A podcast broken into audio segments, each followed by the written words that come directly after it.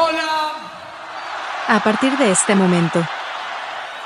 Llegó la hora, y durante dos horas, el minuto, segundo, instante. comienza. En FM Sónica, Supongo que tienen sed. dado, hobby, soccer, Buenos Aires, Argentina.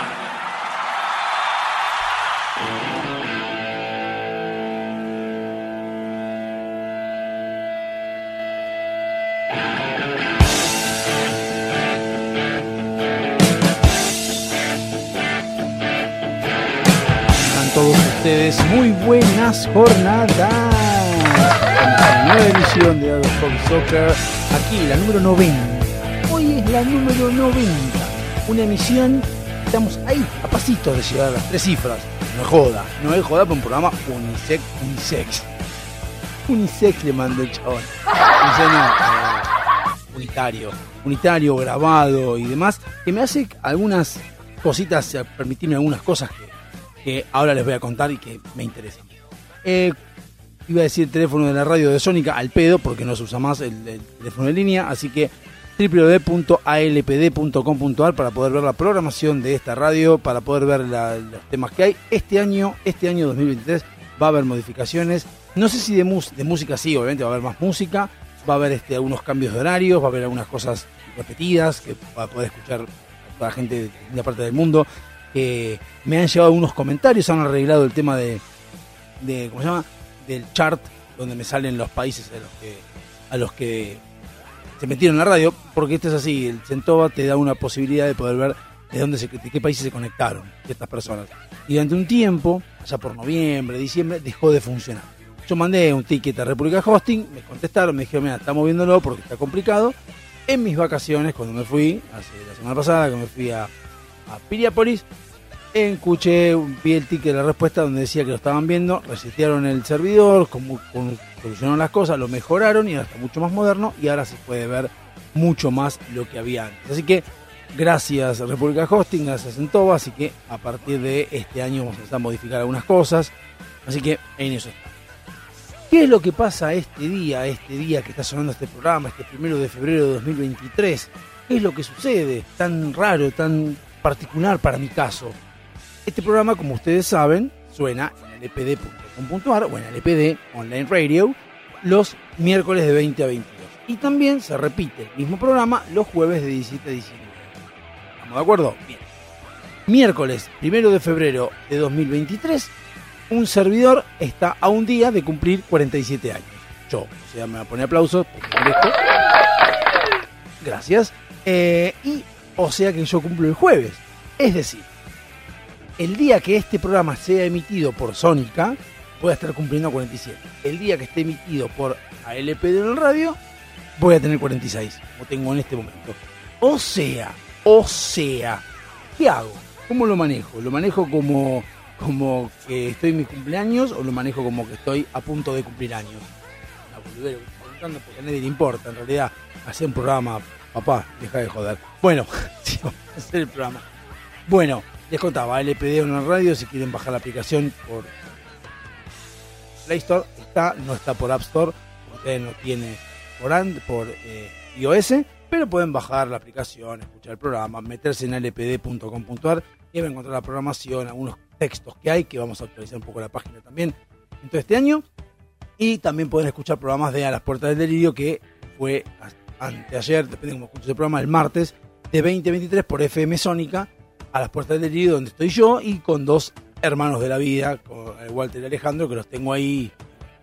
Eh, es, es un programa excepcional que tiene ya 23 años, casi 24 años de vida. Este año cumplimos 24 años de estar al frente de un micrófono a decir pavadas. O sea que imagínense que si yo estoy en un programa hace 24 años, he pasado con alguno que otro compañero que ya no está más, pero amigo que no está más en realidad, pero ahora, bueno, quedé con Walter Alejandro hace varios años atrás.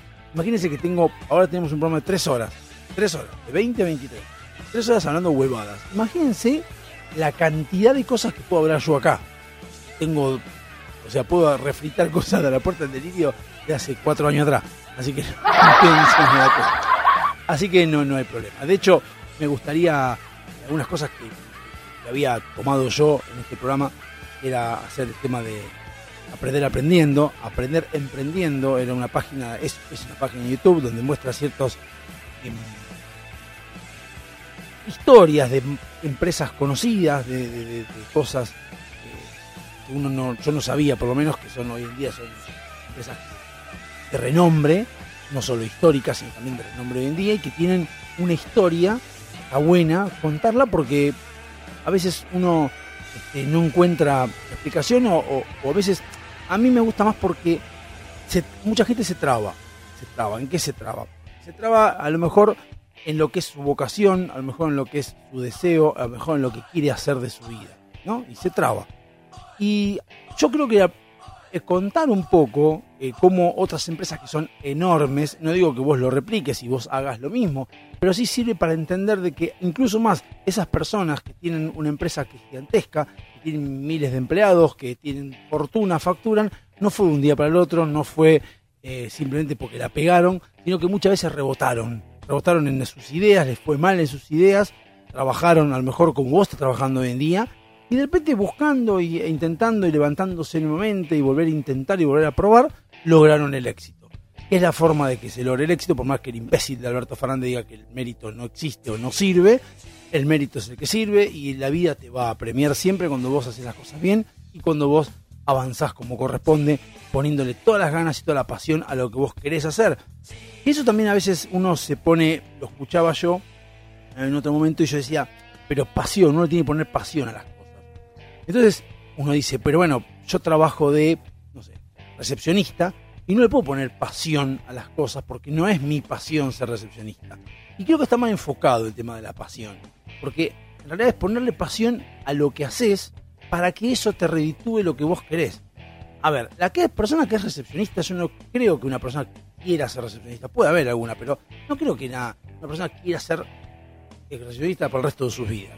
Ahora, sabemos que si esa persona le pone pasión al trabajo y le busca la pasión de hacer que su puesto de trabajo explote, sea mejor, va a lograr de que sus jefes la valoren más a la persona, ¿no? Porque no quiero tampoco sexualizar, a la persona la valoren más y de esa manera la puedan o capacitar o mover a otro lugar donde vos querés estar. Yo, por ejemplo, tengo una compañera de laburo que es recepcionista hace 26 años, 28 años, recepcionista, tiene hoy 50 años y yo en mi, en mi pasado tenía una tarea que era pasar fondos fijos. Y a mí esa tarea no me disgustaba, pero era una de las tantas que tenía. Esta, esta chica en ese momento, a 10, 15 años atrás, que tenía 30 y pico de años, me acuerdo que dijo, dice, no, estaría, a mí me gustaría hacer otra cosa, porque ya recepcionista me cansa, ya soy grande, ya no me da esto, y tenía casi 40 años. Eh, entonces yo le dije, hagamos una cosa, te paso esta tarea a vos, hacela a vos, entonces, pero mejorala. Yo te doy, mejoralo, hacelo mejor, hacelo con más respuesta, con un seguimiento. Yo te puedo dar la base de lo que yo estoy haciendo hoy en día y que están conforme, pero vos hacelo mejor. Ponele impronta, ponele tu frutilla, ponele. Bueno, al día de hoy no solo lo hace, no lo hace, no le puso mejoría, sino que lo hace peor que yo. Por lo menos eso es lo que me dicen y hay errores. Y a veces me ha venido a explicar y me ha venido a preguntar, no, pero ¿cómo puede ser? ¿Qué sé yo? Y cuando le explicas qué es lo que tiene que hacer, se enoja con otras personas. Se enoja con su jefe, se enoja con sus compañeros, se enoja con quien, quien no te cumple. Y esas son las partes feas. Son las que mucha gente no ve. O sea, uno ve a Mercado Libre y ve a Galperín y piensa que Gal- Galperín un día para otro fue, puso la máquina y empezó a vender y ya está. No, haber tenido sus partes feas. Haber tenido que esforzarse bastante y haber fracasado en muchas ideas que tuvo. Y bueno, ahí está. Le salió hasta que la pulió y le salió. Esto es lo mismo. Para todo es lo mismo. Vos tenés que tomar un tema y empezar a ver cómo haces para mejorarlo. Siempre hay que mejorar las cosas, porque siempre hay manera de mejorarlo. Hay manera de mejorarlo, de adornarlo, de ayornarlo, de optimizarlo. Siempre hay forma de hacerlo.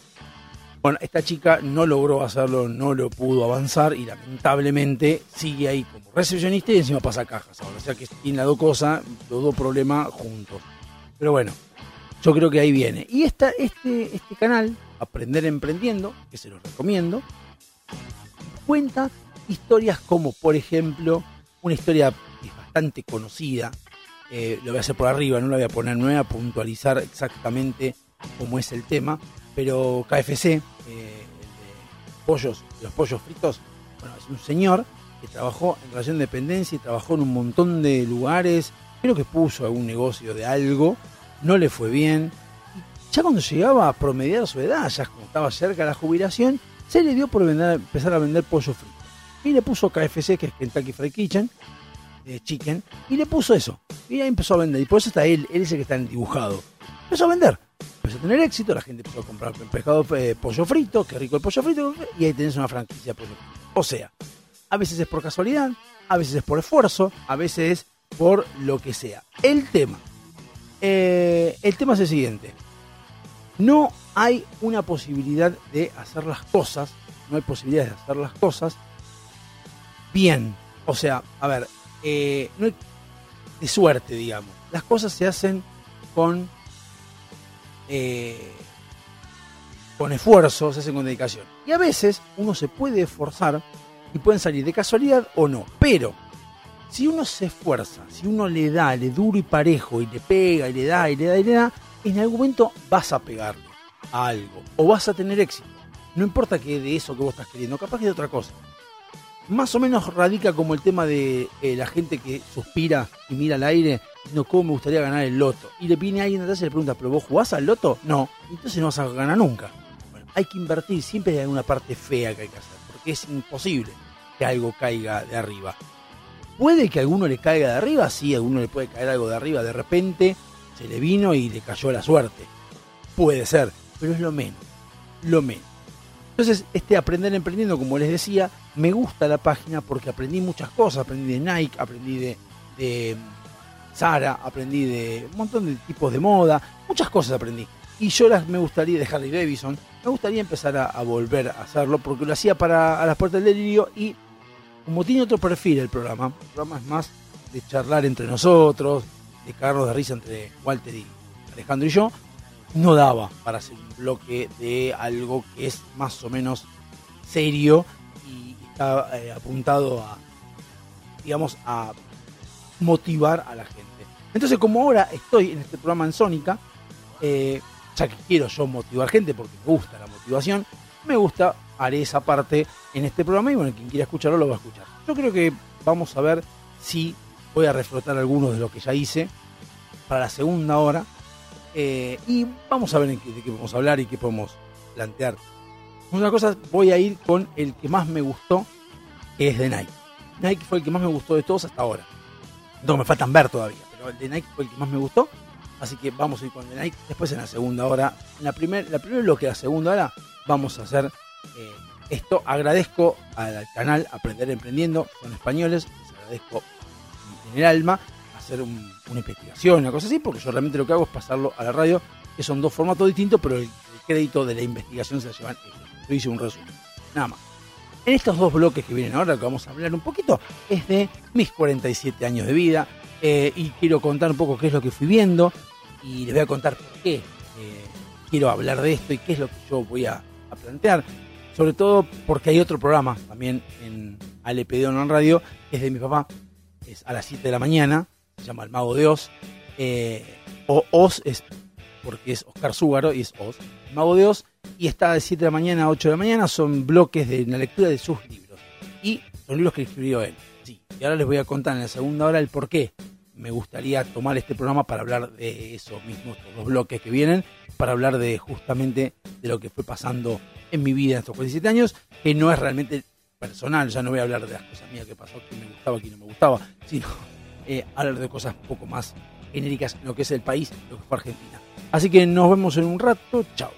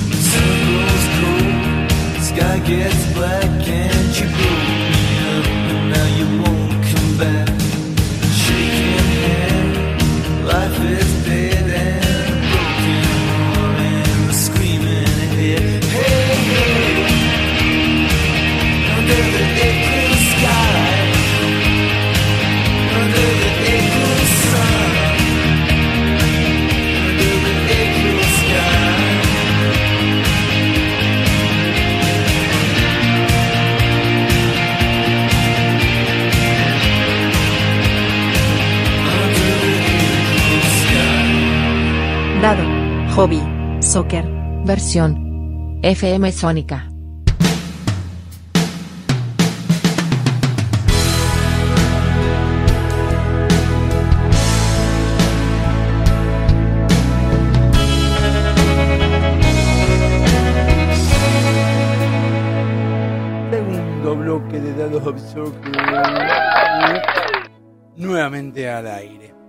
Bueno, esta bueno, vamos a empezar con, la venta de la radio como siempre, ALPD Online Radio.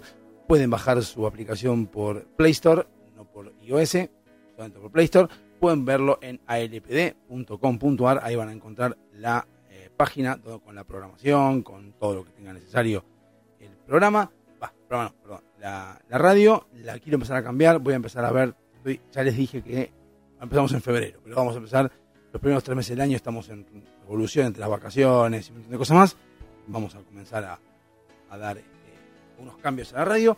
Eh, estamos en esta radio, ALPD Online Radio, los miércoles 20 a 22, pueden escuchar la otra programación las 24 horas del día, hay música, hay géneros, hay de todo, hay más programas, hay de todo.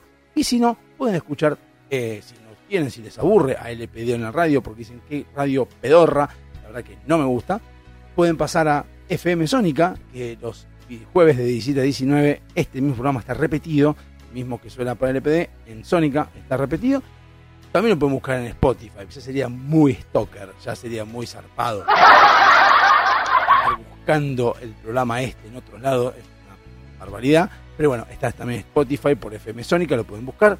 Calculo que estará por Twitch también, está la imagen de la radio ahí sola, vacía, y yo hablando eh, al aire. Así que bueno, pueden buscar por allá, mandar WhatsApp, y yo les diría que manden WhatsApp para la radio a FM Sónica, que es 7163-5411, 7163-1040. Pueden mandar ahí el WhatsApp a FM Sónica, y a lo mejor Facundo, si lo escucha y dice, uy, mira vos, llegó un mensaje tres días después del programa de, de, Diego. Capaz que en una de esas, con suerte, me lo puede decir. No porque sea un irresponsable, sino porque obviamente es un programa enlatado y no, me tendría que mandar el mensaje. Pero bueno, pueden mandar otro.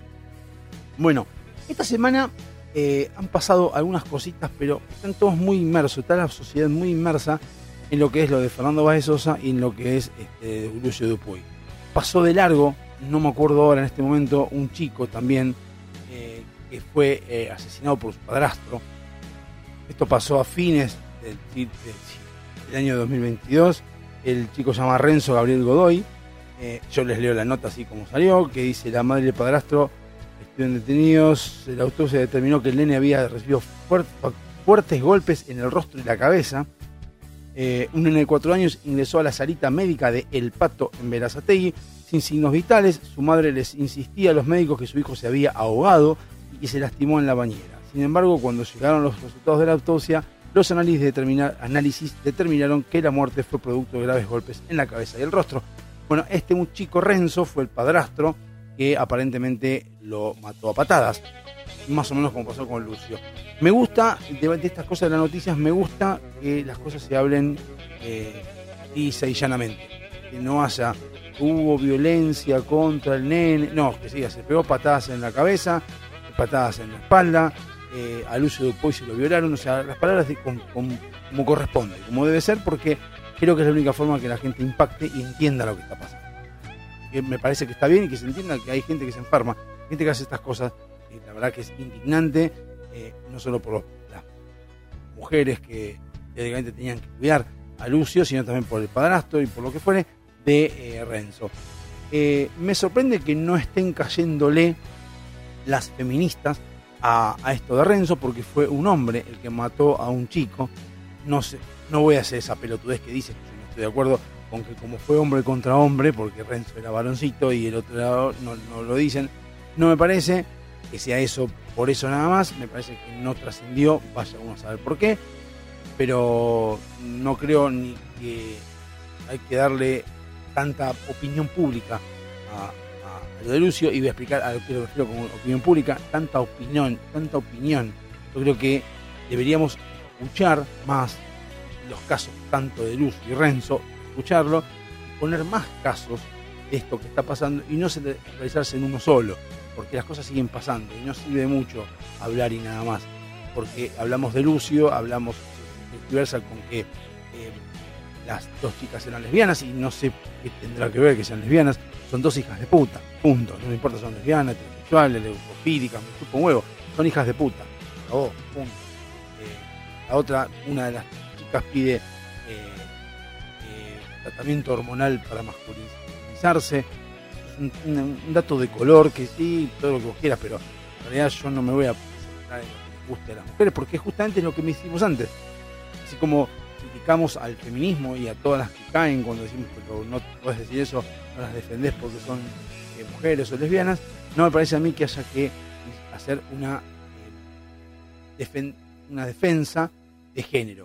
O sea, el género no tiene nada que ver, porque no es que esas dos personas, eh, como Magdalena y la otra, no me hablo de que son dos mujeres, son dos hijas de puta, punto. No me importa si son mujeres u hombres.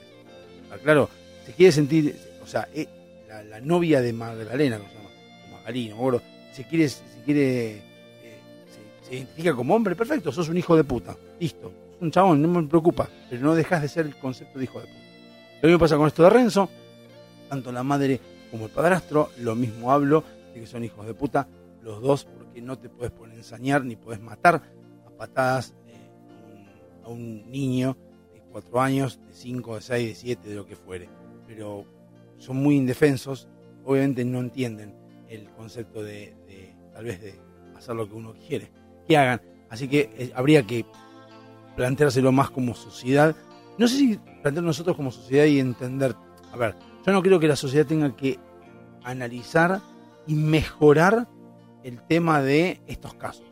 Porque nosotros que estamos dentro de esa sociedad inmerso y consideramos que no está bien mm, pegarle a un pibe, pegarlo a patadas, dejarlo en la calle, morderle el pene como hicieron con Lucio. Creemos que no, porque creemos que es de, es de una mente enferma. O sea, no necesitamos charlar de eso. No me parece que sea algo que tengamos que charlar. O sea, nos parece algo que tengamos que eh, opinar sobre qué opinás de lo que pasó con Lucio. No porque ya sabemos todos los que tenemos dos dedos de frente de que eso no está bien. Con mucho podemos como morbosidad comentarlo y repetirlo y decir, mira que hijos de puta, lo que vos quieras, pero eso son opiniones. Lo que tenemos que a lo sumo ver como sociedad es tratar de hacer que la justicia actúe como corresponde. Yo me acuerdo una vez, habíamos ido a la- hospital, nos tocó ir al hospital Vicente López, acá en Buenos Aires, porque mi hija se había caído de la cuna, expresamente se había caído, no sé de la cuna, no me acuerdo si le pasó, un golpe un poquito la cabeza, nada del otro mundo, pero nada del otro mundo, ¿eh? no era un golpe así con sangre, no nada del otro mundo. Pero la llamamos para que la vaya a ver y le fueron a- hacer una radiografía. Cuando le van a hacer la radiografía, la doctora habló con la madre, con en ese momento, y le hizo preguntas que después terminó como, no sé si ofendiendo la Jimena, pero sí como que la incomodó, porque como dice, pero esta tarada está pensando que yo le pegué a la criatura. Cuando pensás un rato después y lo, lo analizás, decís, "Es que está bien lo que hizo la doctora. Sos un hospital, sos público, no, no tiene historia clínica dentro de la criatura, no saben por qué la trajiste. Entonces está bien que te pregunten de esa manera. Ahí es donde yo hablo respecto a lo de Lucio, como yo con mis impuestos pago el hospital público, tanto el de San Luis como el de semejante ojete, en este caso creo que era La Pampa o San Luis, uno de los dos, si a Lucio Dupuy lo llevaron a un hospital y una enfermera o un médico le, entablilló la manito y vieron que eh, no, les, no les sonaba tan... Porque me parece que no te puede sonar algo tan burdo, o sea, tan fácil de que un chico se golpee la mano. Yo creo que los médicos y los enfermeros tienen una experiencia necesaria para que si un chico les habla, entender si fue eh, golpeado o se cayó realmente. Hay muchas cosas que uno se da cuenta. Como padre te das cuenta de tu hijo. Te das cuenta, todos los, los chicos también te das cuenta. Si tenés que ahondar o no en, justamente en las preguntas. Entonces, si un enfermero y un médico no hicieron ninguna denuncia con respecto al chico, eso tenemos que ver. Si yo pongo con mis impuestos, yo quiero el hospital público, del cual no utilizo por un tema económico, porque es un campo del país, lo que fuere, pero si yo estoy pagando, lo mínimo que pretendo es que si un chico entra a un hospital y los enfermeros, los médicos, ven que hay algo raro en la, lesión de ese chico, hagan la denuncia correspondiente. Como pago mis impuestos a la policía, exijo que la policía haga lo pertinente con los padres y investigue. Y como pago mis impuestos para la justicia, para que se mantenga la justicia, exijo que la justicia haga la investigación necesaria para determinar si el chico fue golpeado o si realmente se cayó de un lugar. No me importa lo que salga, no me importa que, salga plata, no me interesa.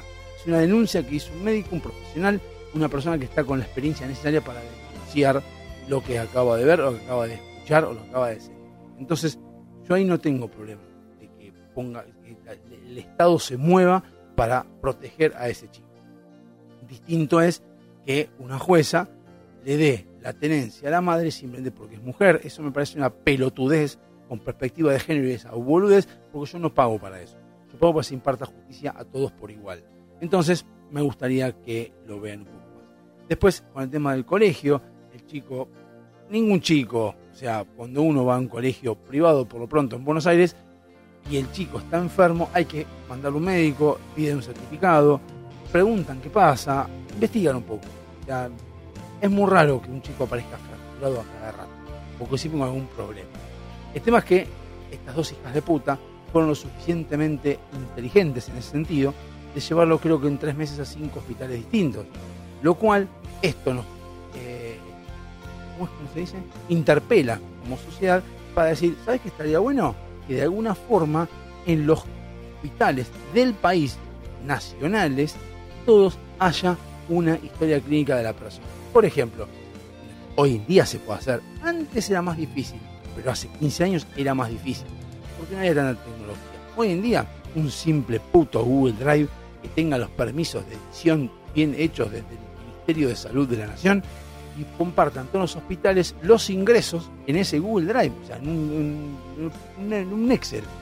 Yo, para hacerlo sencillo, de ahí para arriba, un Excel, nombre, apellido de la persona, el número de documento, fue atendido en el hospital de San Luis tal día por fractura de, eh, no sé, metacarpiano, lo que sea, eh, por un golpe. Según la madre, la madre dice que es tal, tal y tal, es lo que te toman datos cuando vas al hospital. Listo, ping, lo pones, renglón lleno. Y se van llenando los renglones.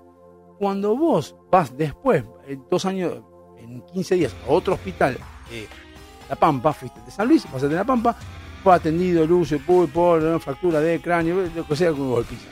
Después agarras y cuando hay alguien que hace la denuncia, iría al Ministerio de Salud diciéndole, ¿me mostrás la ficha eh, médica de Lucio Dupoy, número de documento tal, que haya pasado por todos los hospitales? Y van a salir de todos los hospitales por donde estuvo. Entonces vas a tener un simple bloque donde te va a decir, Dupoy fue atendido tal día, 15 días después, 15 días después, vas a entender lo que está pasando y vas a ver si intercedes o no, metes o no una investigación. No es tan difícil.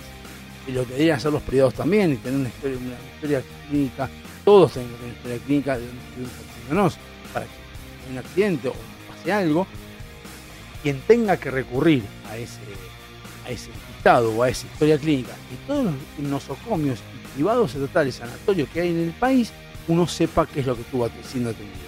Estaría buenísimo, hoy en día se puede hacer muy fácilmente y lo tendría que administrar el Ministerio de Salud. Punto. No es tan difícil.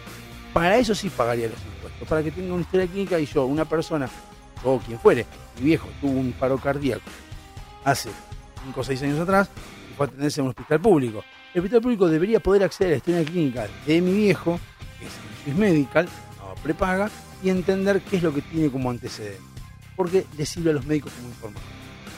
Eso tenemos que funcionamos como sociedad y no entender que si esta hija de puta mató al hijo a golpe y la novia también son lesbianas, no son lesbianas, las matamos, no las matamos, ese es otro tema.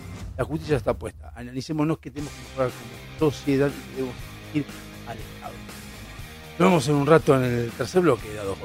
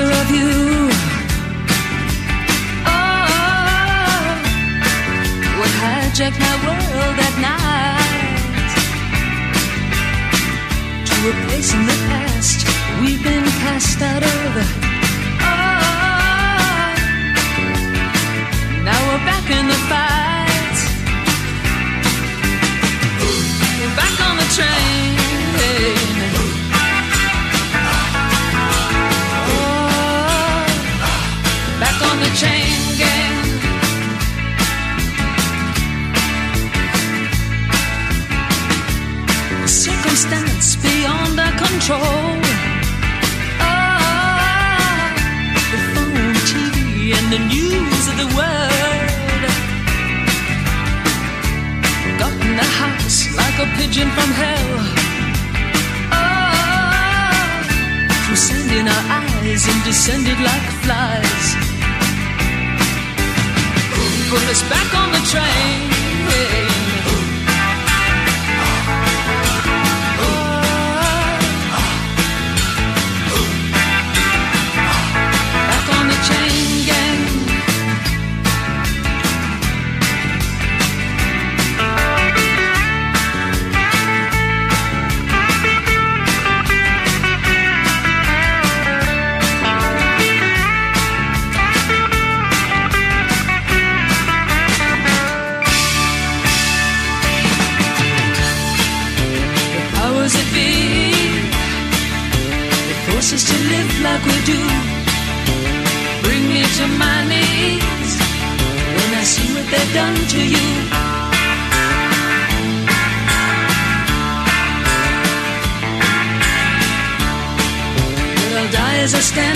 today, knowing that deep in my heart they'll fall to ruin one day for making us part.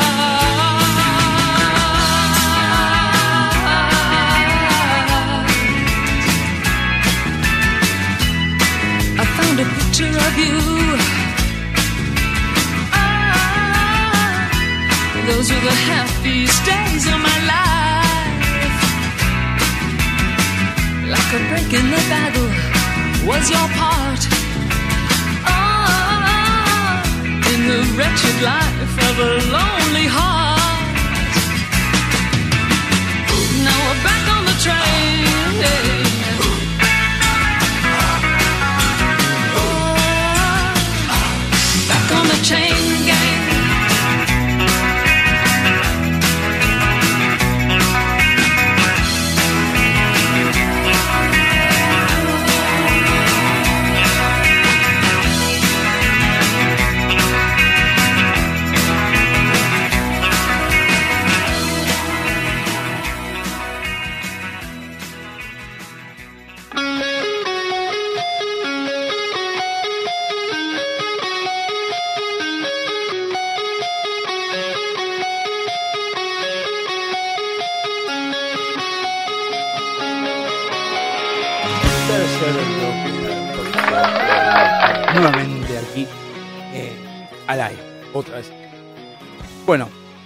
por la parte de la opinión pública en la que está hablando todo, todo el mundo, o al menos toda Argentina está hablando de eso.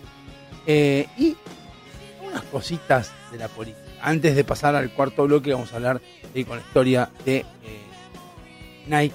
Voy a repetir, lo están sacados de la- del canal de Aprender Emprendiendo.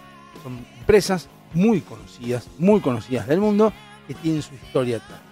Mi intención de todo esto y de plantearles esto no es nada más que para que digan, mira vos qué loco, cómo creció Nike o cómo, nació la moda rápida o cómo nació la moda lenta, sino mi intención es mostrarle a todo el mundo de que está bueno el tema de fracasar, porque en el fracaso uno aprende y que no tiene que bajar los brazos, seguir adelante, que no existe el tema de esperar que alguien te haga las cosas porque eso es alguna idea que nos metieron en la cabeza eh, o nos quieren meter en la cabeza mucha gente, sobre todo el comunismo, y no es la forma, es la forma más cómoda. En realidad, si el comunismo funcionara, sería el régimen de la comodidad, más que de la solidaridad. De la comodidad, porque está esperando, o sea, vos con el esfuerzo de otro, estás esperando que a vos te den eh, un rédito de ese esfuerzo ajeno. Como si esto fuera poco, ese esfuerzo otro ajeno está esperando que vos le pongas las mismas ganas que le puso a él para que él también tenga. Cosa que no es imposible que suceda. ¿Por qué? Por ejemplo, hoy estoy dando programa con un leve dolor de espalda, ¿no? Un de cuello que tengo, se termina un analgésico. O sea, hoy no tengo muchas ganas de estar sentado, no haciendo el programa porque me gusta, sino porque la verdad que no sabía de qué hablar, no tenía cosas que decir. Y dije, bueno, vamos a ver qué sale. O sea, no tenía muchas ganas. Ahora, a lo mejor en el mismo momento hay otra persona grabando un programa, radio, y haciéndolo excelentemente bien, con todas las ganas y todo. No es un tema de que no me guste la radio, sino que hoy no me siento tan bien, como ayer, o como anteayer. Entonces, no se puede esperar que otra persona le ponga el mismo esfuerzo, el mismo énfasis al laburo que vos, porque son dos personas distintas, con otras capacidades, con otras ganas. Y que puede ser la misma persona, las mismas ganas, las mismas capacidades, todo exactamente igual, pero en ese momento él le da la cabeza, el otro no. Entonces no se puede pasar por el lado ese. O la persona, no sé, los dedos le, le duelen de una manera distinta. O sea, hay un montón de cosas, que pueden, factores que pueden alterar el desarrollo de un producto o de un servicio. Entonces no podemos comparar cosas. Bien, dicho esto, eh, me gusta esto de, contar la historia de Nike de empresas, justamente para entender cómo a veces uno piensa de que, que se esfuerza, se rompe el culo, y a lo mejor el problema no es que estás rompiendo el culo poco o mucho, tú estás rompiendo el culo mucho, pero no entendés que vos no estás capacitado para eso, o que vos no podés, o que no tenés ese, ese don, o sea, como un ejemplo que siempre lo ponen todos, a mí me encantaría ser Luis Miguel, encantaría, sí. No, no, no, por la plata ni por nada. Me gusta porque me gusta como canta. Entonces me encantaría ser Luis Miguel. Ahora, canto como el orto. ¿Podés ir a aprender? Sí, podría ir a aprender y podría cantar y hasta podría llegar a conseguir un productor que me grabara un disco y llegar a ser cantante. Ahora, nunca voy a ser Luis Miguel, porque Luis Miguel es Miguel. Y tiene su voz y tiene su don, que ya es algo natural que nació así. Entonces, Luis Miguel tiene hermanos y los hermanos no cantan como él. No cantan siquiera. Entonces, no tiene nada que ver. Ahí es un tema de condiciones naturales que uno puede. Pero ¿qué pasa? El aprender emprendiendo, a veces, ah, perdón, quiero decir, a veces uno se está esforzando un montón para hacer algo, para hacer algo puntual, y ese algo puntual no es bueno haciendo eso. Entonces vos no tenés que eh, seguir insistiendo, vos tenés que probar. Cuando ves que más o menos en tiempo prudencial el resultado no se está dando, y tal vez replanteate y fíjate si no te equivocaste. Muchos de esos, de las empresas grandes, hicieron lo mismo, vieron que no iban por el camino, fueron por otro. Hay gente que fue eh, empleada durante mucho tiempo y se le ocurrió en último momento, momento de su vida, ¿eh? cambiar este, un rubro o hacer algo distinto y encontraron el éxito. No, no se, no se busca el éxito, se encuentra. Ahora, ¿cómo se busca el éxito? ¿Cómo se busca el, no sé si la palabra sería éxito. Yo creo que no se busca el éxito, se encuentra. Ahora, la única forma de encontrar el éxito es con esfuerzo. No hay otra forma. Vas a ver bien qué es lo que uno es capaz de hacer. Pero no significa esto de que el éxito lo vas a tener porque vos te esforzás. Si vos te esforzás, vas a conseguir éxito, pero no sabes si en eso. Bien. Continuando con esto, quería ver, la, semana pasada hablamos de la historia de Nike, cómo fue que Nike fue creciendo, cómo algunas cosas naturales se dieron como cruces de personas que se fueron conociendo y llegaron a ciertas coincidencias de cosas, básicamente. O sea, ahí es cuando uno dice, la puta. Mira vos cómo se dio, se alinearon los planetas y la gente lo vio. No soy de las personas que considera que el tren de las oportunidades pasa una vez en la vida, sino creo que pasa muchas veces en la vida. Hay que, subirse, hay que saber subirse a qué vagón. A veces pasan oportunidades que uno dice que no. Por ejemplo, un ejemplo, les tiro un ejemplo. Un tren de oportunidades. Yo estoy en el laburo y me pongo a administrar los celulares de la empresa. Por ejemplo, pongo a administrar los celulares de la empresa. Entonces dije, uh, mira qué loco, bueno, estaría bueno. Y ahí, pasa un tren de oportunidades. ¿por qué no te pones a hacer un curso de reparación de celulares que tal vez con eso puedes ganar plata? Y fui y lo hice. Soy un desastre. Punto, ya está. Listo, hasta luego. Pasó el tren y me bajé, porque no era el banco que yo necesitaba. Es así, el tren pasa todos los días. Todos los putos días pasa el tren por la puerta de tu casa. Es cuestión que te subas y después te bajes en la siguiente estación y si te subas a otro, no hay problema. Siempre es así. En toda tu vida es así. Entonces, uno tiene que estar atento a las señales, tiene que estar atento al tren cuando pasa, tiene que estar atento al vagón al que se quiere subir. En Aprender Emprendiendo, que es esta página española, muy buena que cuenta historias, yo tomo esos datos, tomo eso y voy este, armándolo con mis palabras. De paso, no solamente los leo a ustedes, sino que también lo voy aprendiendo yo para entender de cómo funciona y aplaudir que cada vez más, cada vez más estoy alejado del comunismo, pero ya estaba alejado antes, casi estoy más en las antípodas. O sea, en mi mente siento que yo estoy en Plutón y el comunismo está en Mercurio. O sea, una cosa separada totalmente gigantesca porque cada vez es más, cada vez no comparto nada con el comunismo, nada comparto eh, y entiendo que no comparto nada. Soy libertario, así que podría compartir algo con la izquierda y con la derecha. En el medio estaría yo, pero hay cosas que, que creo que, que la, la- pasa que de la derecha no, yo estoy más en el centro, pero hay cosas que puedo ir tomando de los dos porque para armar una ideología, pero del comunismo y la esencia no estoy. Entonces, bueno, quería contar esto y, el, bloque que viene, esos últimos tres bloques, vamos a hablar de la historia de Nike, creo que lo vamos a terminar el día de hoy. Pero bueno, eh, esta semana lo que pasó fue que vamos a tener billete de dos mil pesos. De dos mil pesos. Permítame, tengo que hacer esto. Billete de dos mil pesos. Dos mil pesos. Hoy en día, para los que están afuera de Argentina, un billete de mil pesos no nos da a, una- a un país como nosotros, de, que nos dicen que somos de carne y todo, no nos alcanza para un kilo de carne. Un kilo de, no alcanza el billete más alto de Argentina. Que no quiero comparar con el dólar, porque yo creo que hay muchos eh, medios de comunicación comparan siempre con el dólar. Billete de más alto de denominación, eh, de mayor denominación de Argentina es equivalente a 2, 3 dólares. No importa eso, porque confundís a la gente. El billete más, de más alta denominación no alcanza para un kilo de asado. Entonces, el problema no es, para todos alguien el problema no es que uno vaya y no pueda comprar eh, asado o lo que fuere. El problema está en que para ir a comprar asado para 8 personas, o 16 personas, compramos 8 kilos de asado, son 8 mil pesos. Siempre es, es un billete, son muchos billetes. A ver, esto lo que genera, como sabemos siempre, la inflación eh, por, la, por la emisión monetaria. Entonces, uno de 2 mil pesos no alcanza demasiado, porque también serían 4 billetes de 2 mil. O sea, también es bastante 8 kilos de asado. Lo que estaría bueno que haya de 10 mil y de 20. Es una. También es una. una también lo, vi en otro lado en TikTok también que explicaban.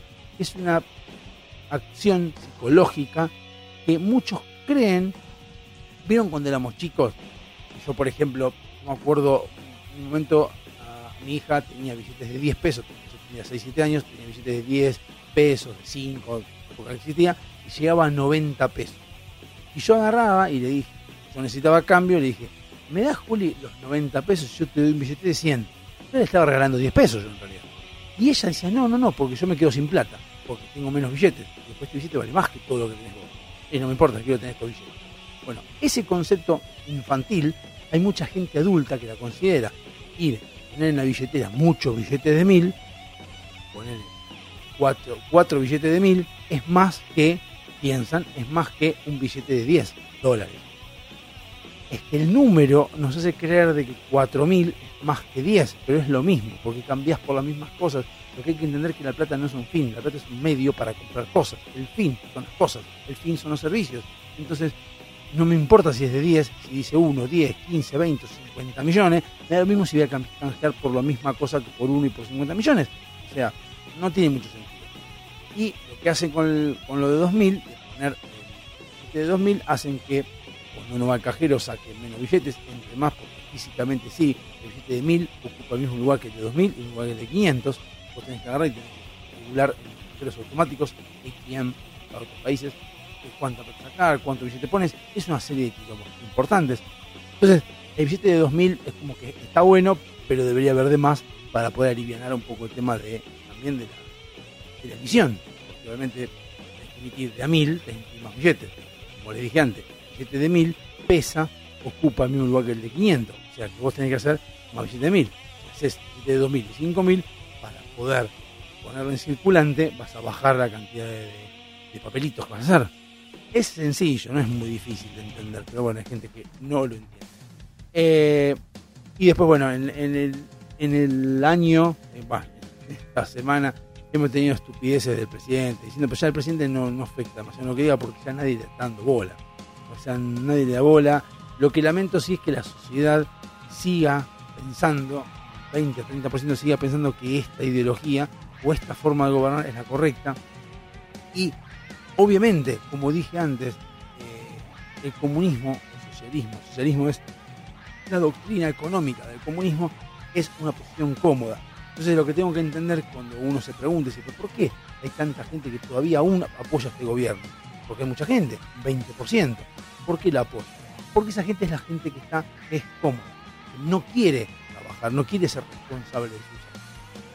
Eh, quieren que les den plata, quieren que por su laburo, entre comillas, les den plata o por no hacer nada. Decía la, la planera, aquella vez que hablaba de si alguna una salgo corriendo, o preguntó algo básico, le dijo a un periodista, ¿cómo me pagaría 50 mil pesos por mes? Y el periodista dijo, sí, si sos, estás capaz y te toma la nota y trabajás 10 horas, que yo, te pago 50 mil pesos por mes. Y ella contestó, para pagarme lo mismo que, gano estando en mi casa, sin hacer nada, tomando mate, viendo televisión, para eso ni voy. Y tiene razón, ¿para qué vas a ir si puedes no hacer nada?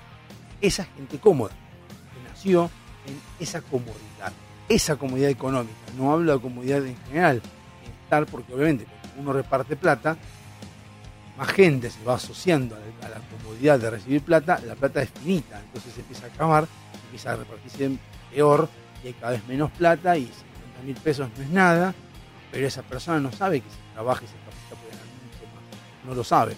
Dice, prefiero ganar 50 mil, quedarme acá viviendo en la villa, pero no voy a laburar.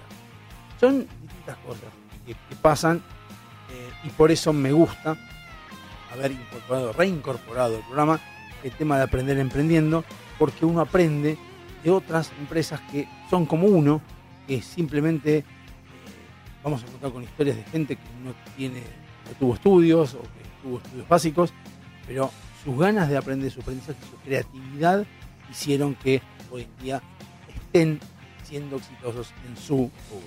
Así que nos vemos en un rato eh, y seguimos con la historia de Nike. No. You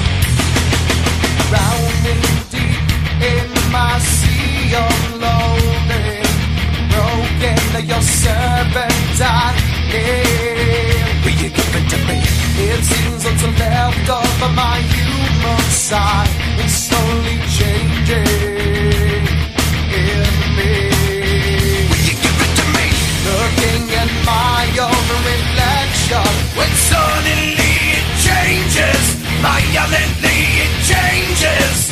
Oh no, there is no turning back now. You've woken up the demon.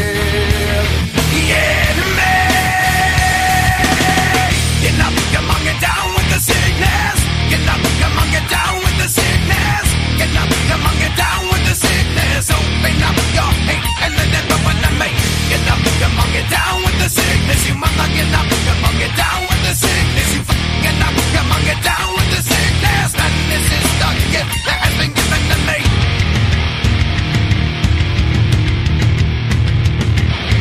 I can see inside you the sickness is rising. Don't try to deny what you feel. You give it to me? It seems that all that good has died.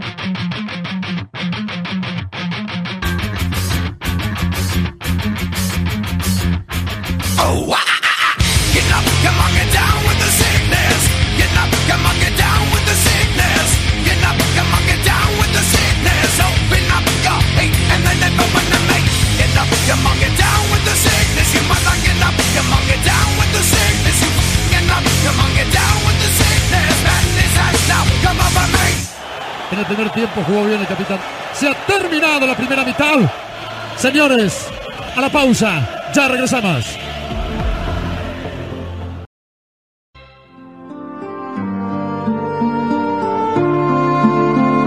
Mientras tanto, aquí, en la gran ciudad, una nueva hora comienza.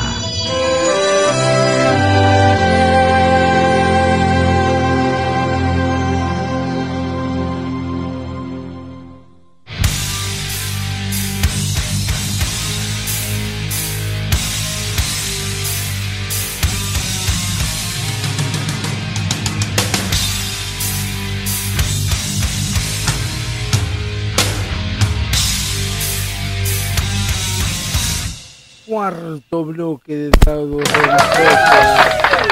Un sonido feo ahí al principio. Pero bueno, eh, creo que es el sonido del botón, cuando uno toca el botón. Bueno, estamos nuevamente aquí en la segunda hora de Hobby Soccer eh, por ALPD Online Radio, programa que se emite los miércoles de 20 a 22 horas enlatado. No es tan vivo esto, les aviso para que no sean caídos del catre, como se dice en Argentina, caídos del catre y se me, me llamen por teléfono y queriendo putearme un rato, como mucha gente puede llegar a querer. No, este programa está enlatado, está grabado antes, así que voy a hacer un breve repaso de lo que hablamos la semana pasada de Nike, que fue que se había entrado el amigo Bowerman, que era el, profesor de, de Phil Knight, que es quien, digamos, uno de los fundadores de Nike. Había entrado en la facultad, bueno, se había encontrado con el profesor, el profesor es un tipo obsesivo de los, de los calzados de la gente, los deportistas, y él consideraba de que si el, no, el calzado hubiese sido más cómodo, sea más cómodo para deportizar, eh, iba, a iba a lograr una mejor, un mejor rendimiento, era un obsesivo. Bueno, el tipo fue, compró las, las zapatillas en, en el Japón, las trajo, la- las fue. Eh, importando de, de Japón, las famosas Onitsuka, eran las que conocemos hoy, si las buscan por internet, eh, para encontrar el modelo Onizuka. Bueno, después después se pelearon con Onizuka y, bueno, quedaron fuera de, de- del negocio de la, de la- de la reinversión de, bueno, las zapatillas. De venta de zapatillas que hizo el amigo eh, Phil Knight, siguió recorriendo la, la- la- el mundo para ver hasta dónde llegaba de poder seguir vendiendo y fabricar él sus propias zapatillas. Se fue hasta Hiroshima, consiguió una fábrica de zapatillas eh, y le mandó diseño. Después de haber pasado por la compra de unas este, zapatillas mexicanas que se hacían para Europa y que también quería hacer lo mismo que hizo con, con, On- con Onizuka, pero en este caso lo que hizo fue irse a Hiroshima para conseguir y hacer fabricar sus propias zapatillas. Ahí donde hablamos del tema de, seguir con los suyos, que sabía que su negocio iba a estar, iba a andar, pero tipo no se, no se quedó ya en la reventa de, productos, sino ya en la fábrica de sus modelos y sus diseños, que aquí no usó para diseños, obviamente, a este, su profesor de, de atletismo o al socio, lo que fuere, del negocio de las zapatillas Nike, o al menos no de las eh, no, no de las zapatillas que revendían que era y bueno, luego un empleado de, la- de las zapatillas inventó, eh, despertó soñando que le tenían que poner el, nombre de la ¿cómo se llama? de la de las zapatillas de Nike por eh, la diosa griega de la victoria, que era Nike, es Nike, Nike, ahí le pusieron y se llama Nike. Ahí habíamos llegado más o menos, pasé por encima, muy por arriba todo, porque la verdad sinceramente no quiero tampoco que se extienda mucho la, la explicación. Eh, tampoco soy muy bueno en, un resumen, sobre todo como estaba luchando con internet que no me estaban dando no podía abrir mi Google Drive donde les podía enseñar, les podía compartir todo.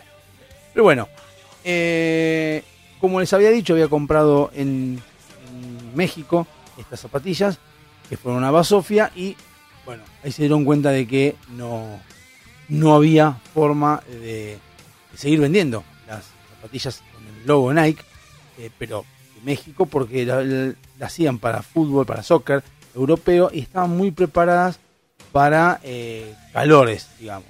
Cuando, claro, se llamaban a un lugar de muy frío, porque obviamente se vendía en Estados Unidos y era más frío que en México, eh, encontraban que se agrietaban, se rompían las suelas y no eran grandes cosas. Entonces ahí fue cuando Phil Knight dice, bueno, me voy a Hiroshima y voy a ver si me llevo unos prototipos para que alguna empresa desde allá me haga los modelos que yo quiero. Incluso me llevó modelos de Bowerman, eh, de las suelas, donde él eh, había, eh, le había dado imágenes, formato que a él le parecía que iba a estar bueno. Ahí nace la Nike Cortez, que hoy en día sigue estando y es uno de los iconos de la fábrica Nike, que es un diseño de, de Bowerman, ¿no? Eh, el tema es que Bowerman, una de las cosas que tenía, como era obsesivo de la suela, era cambiar el modelo de la suela y una suela que no había cambiado en 50 años era siempre igual. Entonces Bowerman quería modificar y quería mostrar cómo eh, se podía este, presentar Nike. Ahí llegaron los, los Juegos Olímpicos de 1972 y en esa época las pistas de carrera de atletismo se hacían en pistas de poliuretano y las zapatillas no tenían el agarre adecuado en la plataforma que la cual se hacía en el 72. Y ahí Boberman dice, se podría mejorar esto, no cambiando la cancha, sino cambiando el calzado y haciéndolo más adaptable. Eh, y buscó la forma de buscar, no el material en sí, sino que, cuál sería el mejor dibujo que tuviera la, la, la suela debajo del, de la zapatilla. Y un día estaba desayunando con su mujer, tranquilo, y entonces se sienta y ustedes saben que en Estados Unidos es muy común comer waffles. Cuando ve, se para, la mujer le dice, me haces los waffles, que yo, se levanta Bowman a hacer los waffles, mira el cuadrado de los waffles y se encuentra con que está bueno el tema de, que tenga esa, ese formato. Me parece que el formato de la waflera es el lugar ideal para hacer una suela. Entonces agarró la waflera, la desenchufó después de comer, obviamente, la desenchufó y la llevó a su taller, la llenó de uretano y la calentó para que se hiciera la, la plataforma. Eh, cuando por fin veía que estaba todo haciendo, la prendió, la calentó todo, cuando vio que estaba por sacarlo, se le hizo mierda la, la, ¿cómo se llama? la guaflera, toronja. Eh, así que dijo, bueno, vamos a hacer una cosa, vamos, vamos por parte. voy a comprar dos guafleras. Pues compró dos guafleras. Una para hacer a la mujer porque se le iba a cagar a palo. Y la otra guaflera le puso yeso en lugar de uretano. Entonces ahí se llevó eh, el molde en yeso hacia una fábrica de eh, goma. Y le dijo, ¿le puedes a este molde ponerle el caucho líquido? Lo hicieron, perfecto, quedó la suela como él quería, pero obviamente era pasar lo mismo, era muy rígido en este caso y se rompía la plantilla que había hecho. Pero él decía que me le parecía que esa guaflera iba a mostrar una, una gran, gran aporte al deporte y que la plataforma podía ser muy parecida a esa para, este, para que pudiera funcionar. Volvió al taller y se dio cuenta de que, claro, no, la, plan- la planchuela, si bien estaba buena la suela, cuando caminaba no tenía respiración. Entonces se llevó a la, líquido ya solidificado de ese molde que había hecho, de yeso y se volvió a la plan, a la subtaller y volvió a hacer eh, la misma plataforma en yeso pero con agujeritos en todos lados. Ahí volvió a llevarla a la fábrica de, de, ¿cómo? caucho líquido y la volvieron a llenar. Y ahí anduvo barro. Ahí ya no fue rígida, ahí se empezó a ver este como, como tenía eh, aerodinámica, un montón de cosas y dije, epa, qué bueno. El tema es que eh, cuando vio a un atleta correr con la suela guaflera, digamos, eh, dijo, epa, veo que acá más o menos está acercando lo que yo quiero. El objetivo de Borman era, en algún momento de su vida, llegar a dar con la mejor suela del mundo. Entonces veía que esto iba avanzando y dice, bueno, esto la suela. Así que lo llamó a Knight y le dijo que eh, mandara a la fábrica de Japón que le había conseguido de Hiroshima, con, todos los prototipos de modelo, dijo, mira, dale a la, fábrica de allá de Hiroshima esta suela tipo waffle para que haga zapatillas con esta suela. Eh, y bueno, fueron hasta allá y eh, se hicieron la- las zapatillas como estábamos diciendo con esa suela, lo cual llegó a, oídos de los atletas, los cuales empezaron a poner estas zapatillas con el suelo de guaflera y encontraron lo que, era mucho más cómodo que lo, que venían haciendo. O sea, los atletas, si bien tenían sus problemas antes, nunca pensaron que había que modificar el calzado. Dijeron, bueno, es así. Pero este Bowerman y Knight lograron meterse en la industria del atletismo y cambiar eh, las zapatillas, cambiar la suela de las zapatillas. Y hoy en día, desde ese momento hasta el día de hoy, se cambió incluso hasta el deporte, se corre de otra manera, hay nuevas reglas, justamente porque las zapatillas permiten hacer muchas cosas que antes no se permitían. También en 1972 eh, decidió cambiar el packaging de las zapatillas que vendía. Todas las zapatillas, creo que hoy en día también, en muchos casos, hoy en día creo que son, son marrones, pero han cambiado en otras de colores, eh, pero en esa época venían todas en cajas blancas o azules, nada más. Entonces dijo, yo tengo el logo, tengo el nombre, tengo todo, necesito que resalten mis zapatillas. ¿Qué hizo? Simplemente cambiar la caja a naranja, un naranja eléctrico, furioso. Entonces estaba el logo en negro, la caja, la caja naranja. ¿Qué provocaba esto? Obviamente las personas iban a, las personas no, los atletas, todavía no era para todo el mundo, los atletas iban a comprar zapatillas y ya detectaban de lejos cuál era Nike porque era un naranja furioso. Y encima, ese año, el, un equipo de básquet, el Portland Blazers, había jugado, llegó a las zapatillas Nike y ganaron el partido ese día. Entonces es como que un diario, al sacar fotos, en esa época no había internet, obviamente sacaban fotos y salían en los diarios, veían a los jugadores con zapatillas Nike. Incluso hay una foto icónica, no recuerdo quién es el, el- el deportista, no viene el caso, en la foto de ese partido, justamente en el básquet es muy normal cambiar de frente y frenar, o sea, frenar bruscamente. Entonces, en el momento que frena bruscamente, con el pie adelantado y para atrás, sacan justo una foto donde las Nike se ven en primer plano. Entonces eso le vino, muy bien como publicidad. Estamos hablando de, no de casualidad, sino de, hechos fortuitos. Y bueno, ahí este, meses después, Phil agarró y dijo, voy a patentar la, la suela del waffle, esta que hizo Borman, a quien no le importaba mucho, le importaba hasta ahí el tema del negocio, él quería conseguir la suela más cómoda para todos los deportistas, pero Nike, que era mucho más este, visionario a nivel negocios, fue y patentó la, la suela de guaflera y se fue a los Juegos Olímpicos que se iban, a, jugar en Múnich eh, para que Nike tuviera el lugar, esa presencia en los Juegos Olímpicos, porque por ahora, como yo les decía, zapatillas de Nike se vendían a los deportistas que estuvieran eh, en ejercicio, no a toda la gente. Pero suspendieron los, Juegos Olímpicos del 74. 16, 16 74. 6, para 4 años 76. ¿Sí, no? Entonces, bueno, eh, no, 74. Bueno, no importa. Sí, lo suspendieron. Lo de, eh, no viene al caso. No, no, no, Bowerman vuelve y el tipo dice, la verdad que estoy ganando plata con el tema de las suelas, estoy ganando plata con el tema de, las, los modelos, con este Nike, que la verdad tiene una visión eh, eh, empresarial muy importante porque viaja a distintas partes del mundo y va viendo es lo que se encuentra y aparte me da bola lo que yo quiero. Entonces me quiero focalizar en algo que es encontrar la mejor suela del mundo y hacerla yo. Porque yo insisto con que si a uno, deportista, le sacamos el peso de las zapatillas y le ponemos una zapatilla cómoda, va a poder ganar muchas más carreras que si lo dejamos así como hasta ahora y no vamos mejorando. Entonces Borman, ya teniendo un respaldo por parte de económico para poder focalizarse en el tema de las suelas, agarró y decide dejar de ser en- entrenador y dice yo no quiero saber más nada porque me parece que va por acá. No porque realmente él quisiera plata no porque quisiera tener éxito en su negocio, y es donde hablaba antes al principio del éxito, no porque Wallman dijera yo quiero ser exitoso vendiendo zapatillas, sino porque yo quiero ser exitoso haciendo la suela más bonita o más cómoda de todas. Punto. Eso es lo que quería Wallman, entonces gracias al respaldo que había generado con las Nike, dijo, ahora me puedo dedicar a lo que yo quiero, que hacer la mejor suela. Eh, bueno, eso fue lo que, quedó. Hasta acá vamos a ir cortando porque nos queda muy poco tiempo para este bloque, pero como verán, se van dando hechos fortuitos que los van buscando porque te vas moviendo. Pero también no nos olvidemos que tanto Nike como Wallman habían fracasado con las zapatillas mexicanas, con Onitsuka que fueron, que tuvieron algo de plata, pero siguieron insistiendo porque uno tenía un objetivo claro, que era la mejor suela del mundo, y el otro tenía un objetivo claro, que era ser empresario y ganar plata. Así que este, nos vemos un rato y nos quedamos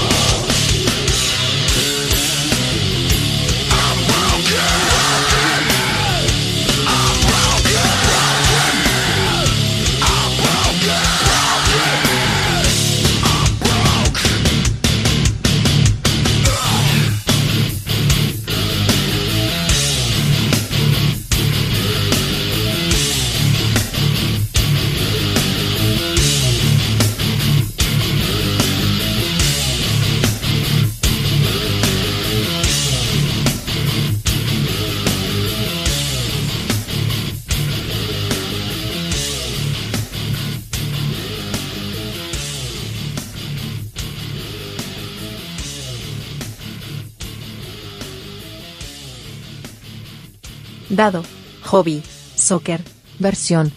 FM Sónica.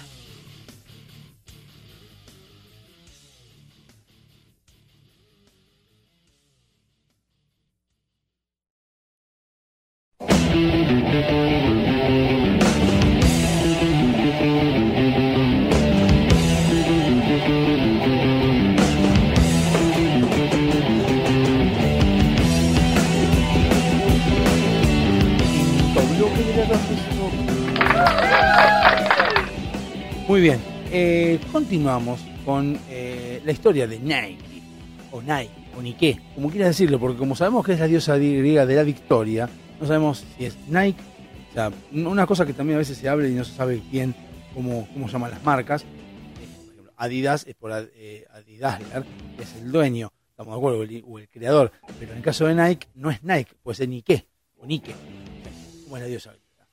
Eh, bueno, ahí habíamos dicho que pasaron al 74, a lo- a los Juegos Olímpicos que no, no se juegan al final, que no se- hacen. Y en el 73, Ann Carris apareció una corredora muy importante Sport Illustrated, la revista conocida en el mundo, usando Nike. Eh, empiezan a encontrar que- de que a pesar de que la empresa estaba físicamente o su marca estaba replicada en un montón de lados, todavía la empresa no era 100% rentable. Y todavía le quedaban las cosas de stock, como que no tenían stock, como que les pedían y no tenían, o, les, po- o tenían un tema de muchas zapatillas hechas de un modelo y pedían otro, y después pedí- les, iban este, a cambiar. Entonces, como que tenían, no creo, no es un tema de falta de organización, pero sí falta de experiencia. Obviamente son dos personas que habían crecido con un éxito rotundo porque están haciendo una innovación, cambiar las suelas, y las, los deportistas empezaron a demandar a las zapatillas porque dijeron, che, pará, esto está bueno, esto de, la, En el 74 casi caen en una crisis que los envolvió al, borde de la quiebra estuvieron. Pero ahí está el primer choque, digamos, tiene Nike con, eh, con el, comercio, con el mercado. ¿Y qué, dice, qué, ha- qué hacen Bor- Borman y Nike? Es una decisión que toman. ¿Continúan o frenan?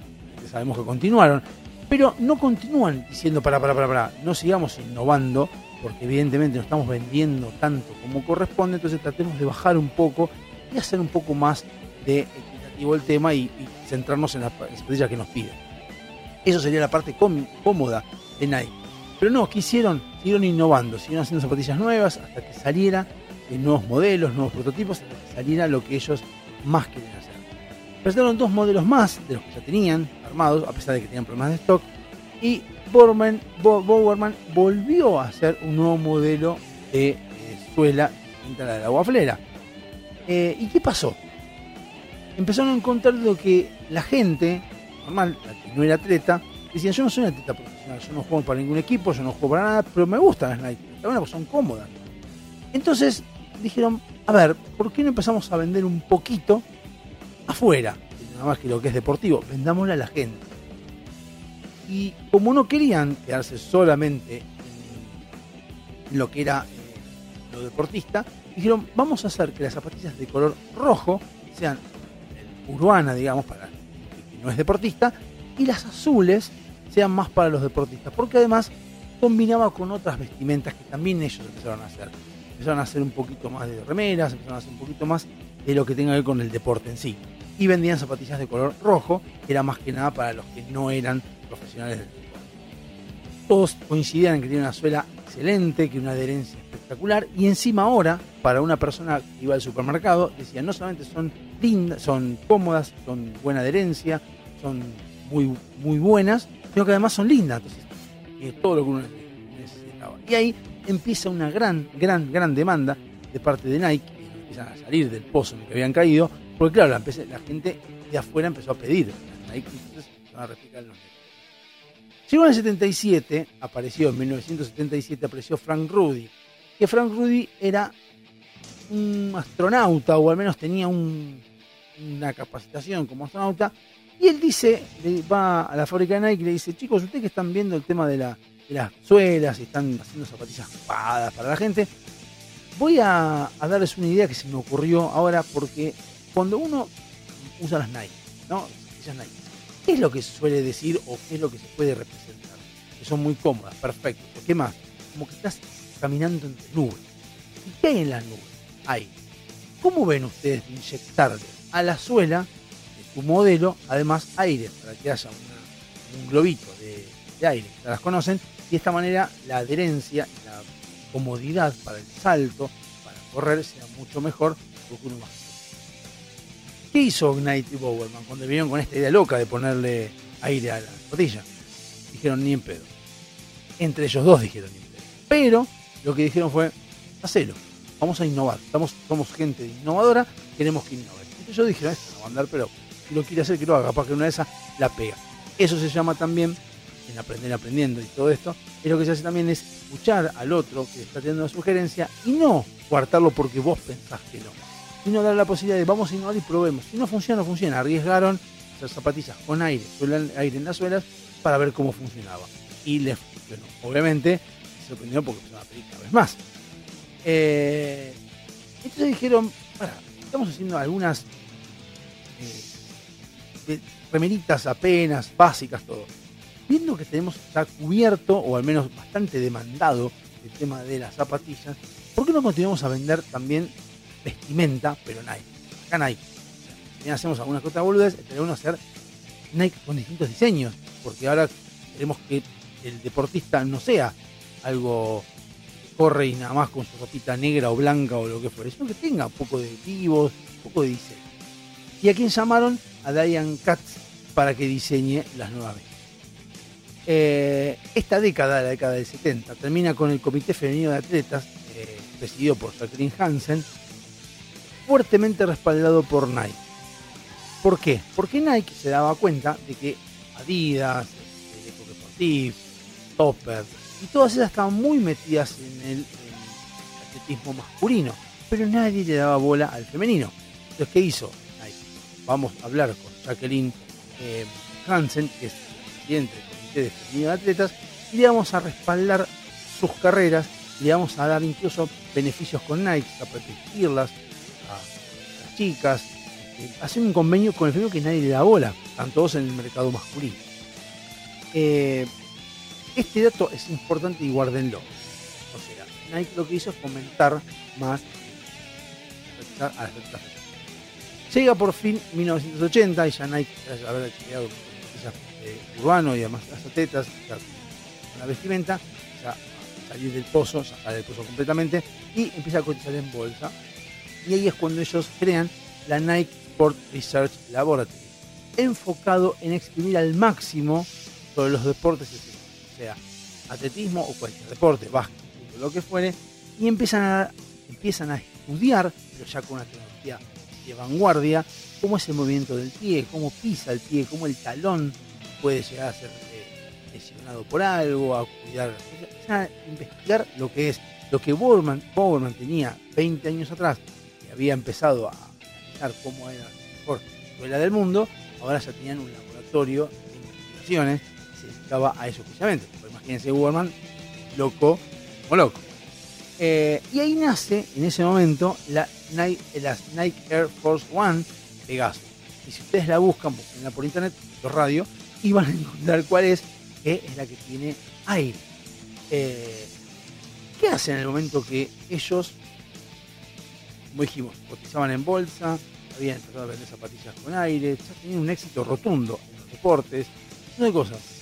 Se acordaron, ¿se acuerdan de aquella eh, Davidson, eh, que era la chica que había hecho el logo, que había hecho la pipa, que a Nike mucho no le gustaba, lo adoptó porque se había pagado, había pagado los 2 dólares, 6 dólares que había salido, todo, y dice, la verdad, ahora, viendo que estamos posicionados en el mercado, y viendo todo eso, creo que todo nuestro camino que llegamos hasta acá, alguien dejamos media enclema. Y esa fue a eh, David.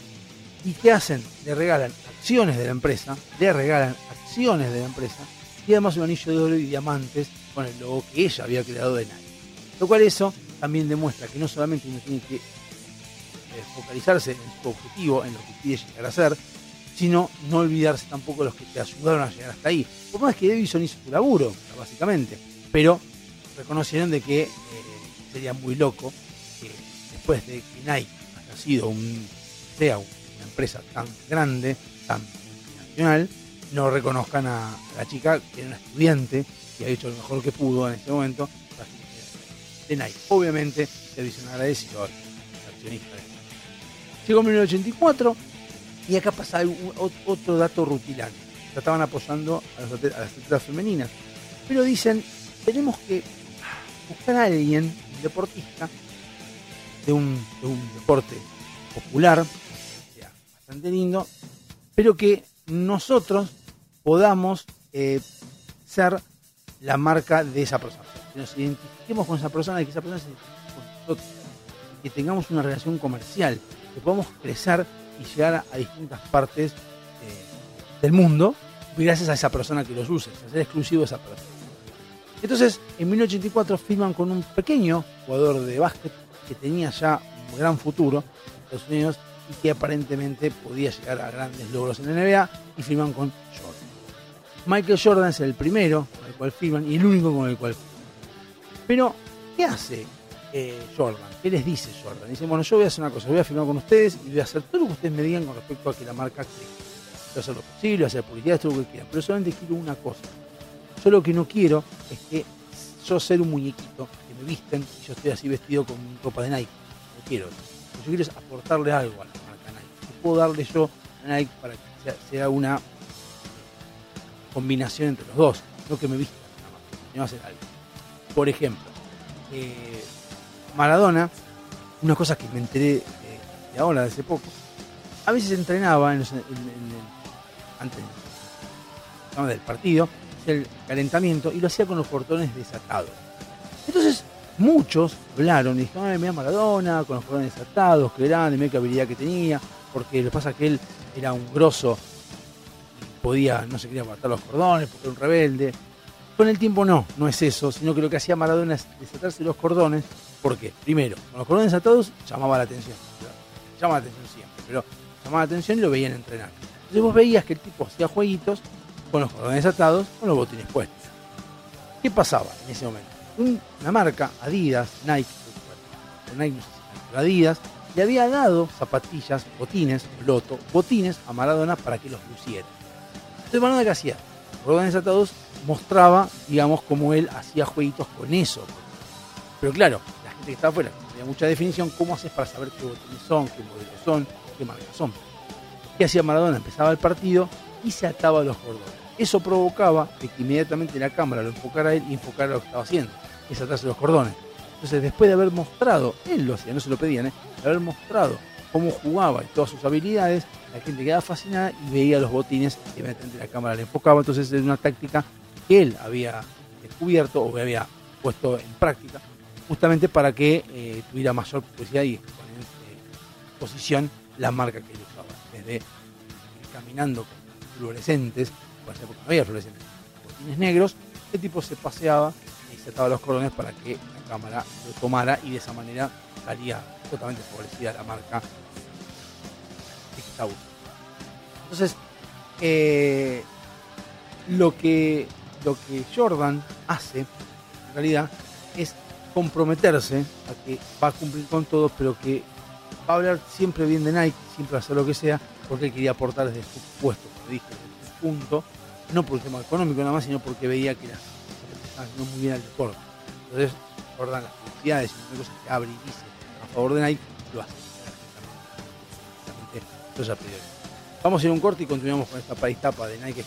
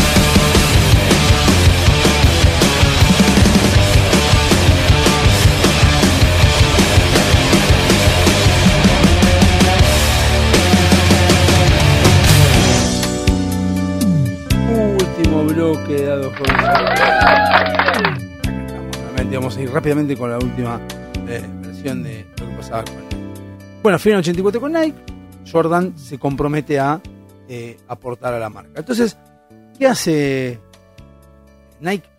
Toda la inversión que tienen, todas las ganancias que habían tenido, gran parte de las ganancias, lo invierten todos en Jordan. Dicen, Jordan va a ser nuestro referente y vamos que nos va a hacer estallar por todos lados. Porque sabemos que este tipo tiene un don y va a jugar muy bien al básquet y va a ser muy famoso. Eso lo veían hablando con especialistas.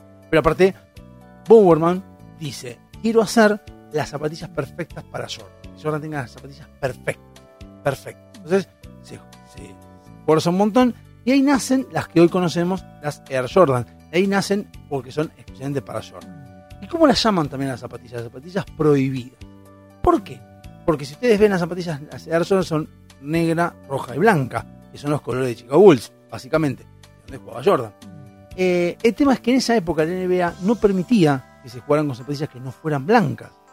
Y Jordan lo que hacía es, en lugar de respetar las reglas, se ponían las zapatillas prohibidas y lo que generaba que hubiera 5 mil dólares de multa, 5 mil dólares de multa para Nike, todas las semanas, todo el partido que jugara Jordan.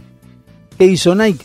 Aceptó eso, aceptó que estaba mal, es como transgredir a medias, transgredir las reglas de la NBA en esa época, a medias, podían poner, pero lo que hacía Nike era pagar religiosamente después de cada partido los 5 mil dólares de multa que la NBA exigía por no haber usado zapatillas blancas en el caso de Jordan. Jordan le chupaba un huevo y en lugar de decir, no, mirá, yo no puse zapatillas que no sean blancas, Jordan decía, yo las uso igual, no me importa. ¿Están de acuerdo que ustedes paguen las multas que me van a poner a mí por haberla usado? Sí, listo. Entonces, ¿qué hacía Jordan? Con más razón, apoyaba a Nike. ¿Se acuerdan de Hansen, la del comité femenino de, de atletismo? Bueno, organiza una carrera en el Coliseo eh, por de, de 10.000 metros, solo para mujeres, para mujeres. ¿Qué hizo? En realidad, bueno, Hansen lo hace más que nada porque era una queja, porque en los Juegos Olímpicos no le daban bola al juego femenino, pero ya habíamos dicho que Nike era una, empresa que estaba puesta detrás de los atletas femeninos, entonces obviamente visten a la mayoría de las atletas con eh, marca Nike. Eh, y Joan Benoit, una de las participantes, gana la carrera, pero además de ganar la carrera usando las Nike Pegasus, también bate el récord femenino de atletismo en ese momento en esa carrera de 10.000 metros, lo cual genera que vos te imaginás, ves a un atleta corriendo así, corriendo el récord, el récord femenino y encima vos todo vestida de Nike, es un impacto visual enorme. Y de todo tenías a Jordan que transgredía las, las, las reglas de la NBA y se usaba las zapatillas Nike.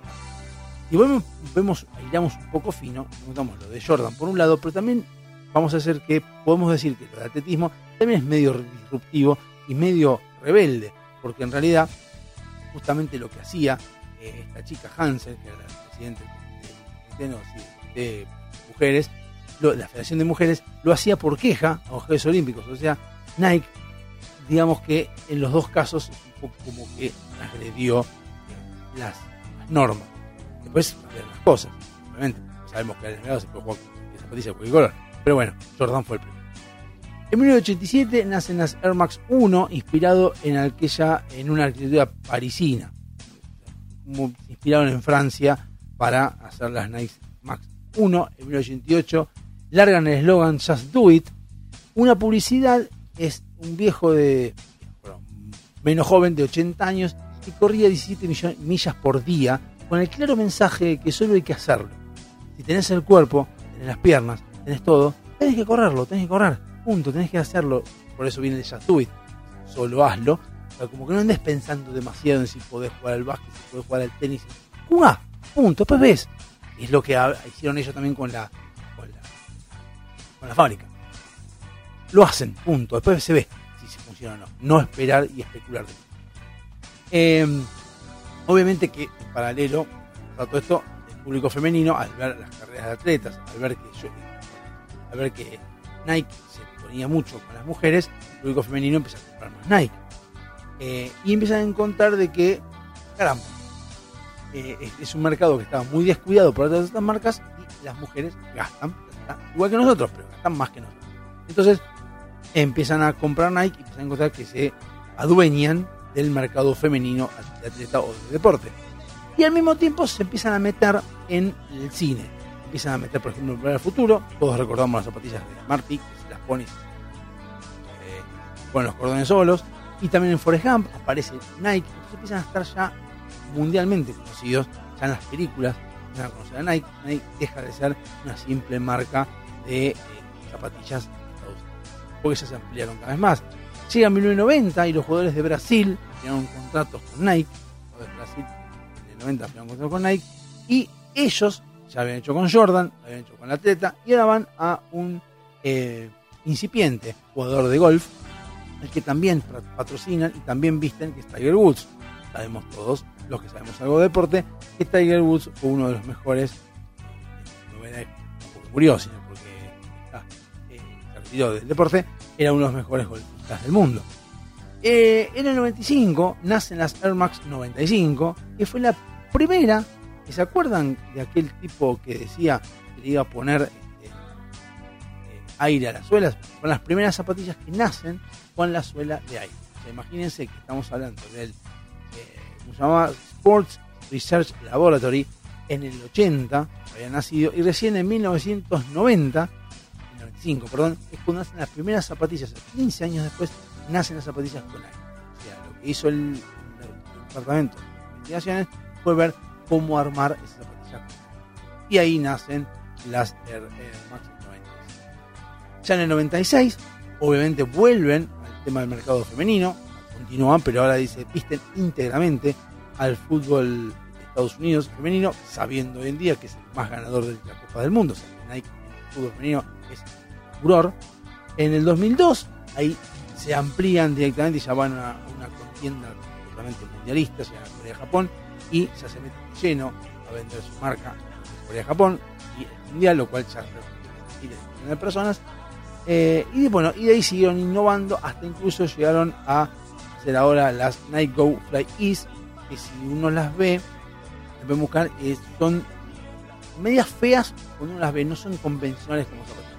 Pero cuando uno las pone, tienen como que la zapatilla, la, la suela, pliega, pones el pie y se acomoda directamente a tus pies, como si anduvieras descalzo. O sea, cosa excelente, ¿no?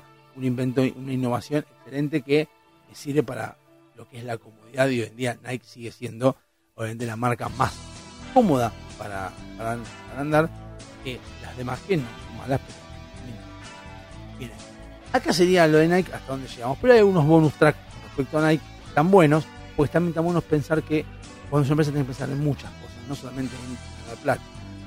De hace 30 años es un objetivo claro y que es reducir también la cantidad de basura que ellos generaban, porque obviamente nos vemos que es, es goma, es un montón de eh, tóxicos que van a hacer, entonces dijeron, bueno, ¿cómo hacemos para que los residuos tóxicos que nosotros hacemos eh, los podamos aprovechar? En cuanto a las emisiones de humo, emisiones tóxicos, de goma, muchos emisiones tóxicos, lo que hicieron fue eh, un agente unificador de agua que no desprende humo y de esa manera absorbe todo el tóxico, lo pasa por vapor, lo limpia el aire y larga aire limpio.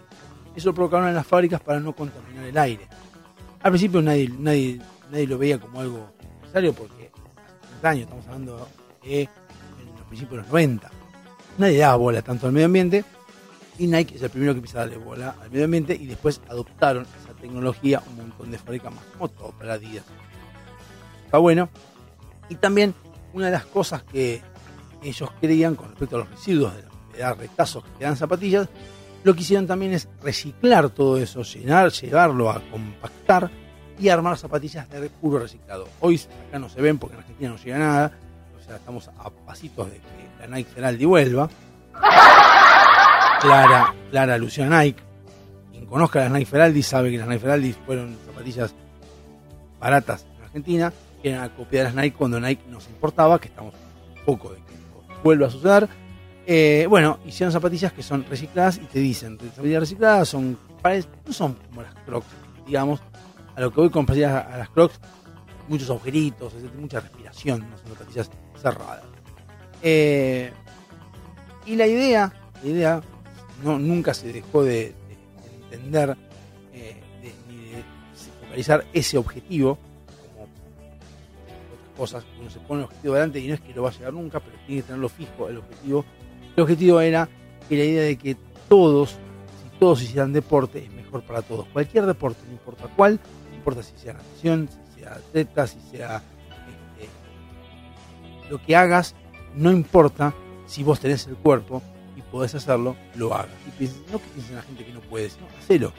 Que ellos insistían, insisten en su eslogan de que, no en su eslogan, pero sí en su filosofía, en su misión, en su visión, en que el deporte es bueno para todos y que si la gente hiciera más deporte, el mundo sería mejor. Incluso es lo que a veces hablamos en este programa planteamos el tema social, que si uno individualmente hace las cosas bien y busca mejorar como sociedad haciendo las cosas bien, cada uno de nosotros individualmente mejoramos hacer las cosas y tenemos un fin que es este, hacer las cosas bien, inexorablemente, irremediablemente la sociedad va a cambiar para bien y vamos a ser mucho más coherentes en lo que hacemos. Eh, así que por eso y por ese compromiso con el deporte hace que los deportistas que están firmando con Nike no lo hagan solo por el hecho de que son más cómodas las zapatillas, no solo son lindas o lo que fuere, la plata, sino también lo hacen porque tienen el mismo concepto. El deportista obviamente tiene mentalmente que quiere progresar en el deporte. Entonces tener a alguien, una marca que esté fijando más en tus comodidades, hace que vos incluso te compares, no, te detrás de esa marca de zapatillas o indumentaria y entiendas de que los dos tienen el mismo concepto. El deporte nos salva y nos aporta un montón de cosas que no es eh, no, no sé qué decir, o sea, que nos aporta un montón de cosas que son bárbaras para, el- para el deporte, así que por eso Nike este, está detrás de, de lo que es deportista y por eso hoy en día si uno va a cualquier casa de deportes y, y a cualquier lado donde vas a encontrar Adidas, Topper, Lotto y un montón de cosas, te encontrás con que Nike es. Uno va a Nike y como que llegas a un lugar donde se respira deporte. No por esto que acabo de leer, sino porque vos entendés que está hecho de una forma que no se, están, fijan en la estética, sí, pero se fijan más en la comodidad del deportista, en los diseños, en todas esas cosas para que el deportista cómodo. Y si vos trotás todos los días por el corredor de tu cerca de tu casa una cuadra y querés sentirte deportista por eso, sentite deportista por eso, atleta por eso, sentite atleta por eso, pero Nike sabe que Nike siempre va a estar atrás para bancarte y para darte lo que vos necesitas. Así que bueno, con eso terminamos la historia de Nike, la verdad que a mí me interesó mucho por el tema de los que hubo viendo en el medio, que hubo, hubo choques, hubo casi una quiebra en el medio de la, de la fábrica, pero lograron salir adelante y no sacaron nunca su objetivo que era vender zapatillas, pero el verdadero objetivo es hacerle la vida más fácil y feliz y cómoda a los deportes. Y bueno, acá tenemos la acá finaliza la historia de Nike, así que el miércoles que viene calculo que tenemos otras historias también un poco más cortas, tal vez, porque esta y son dos partes porque Nike de largo, pero tengo bastantes más que son más cosas. Nos vemos el miércoles que viene. Sean felices, busquen la libertad. Y eso es lo que me dijeron feliz cumpleaños. Gracias.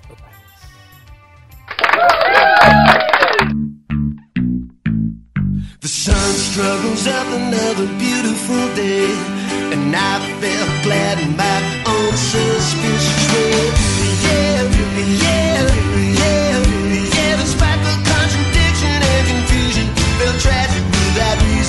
There's malice and there's magic in every season. Find a and grave is all the poison.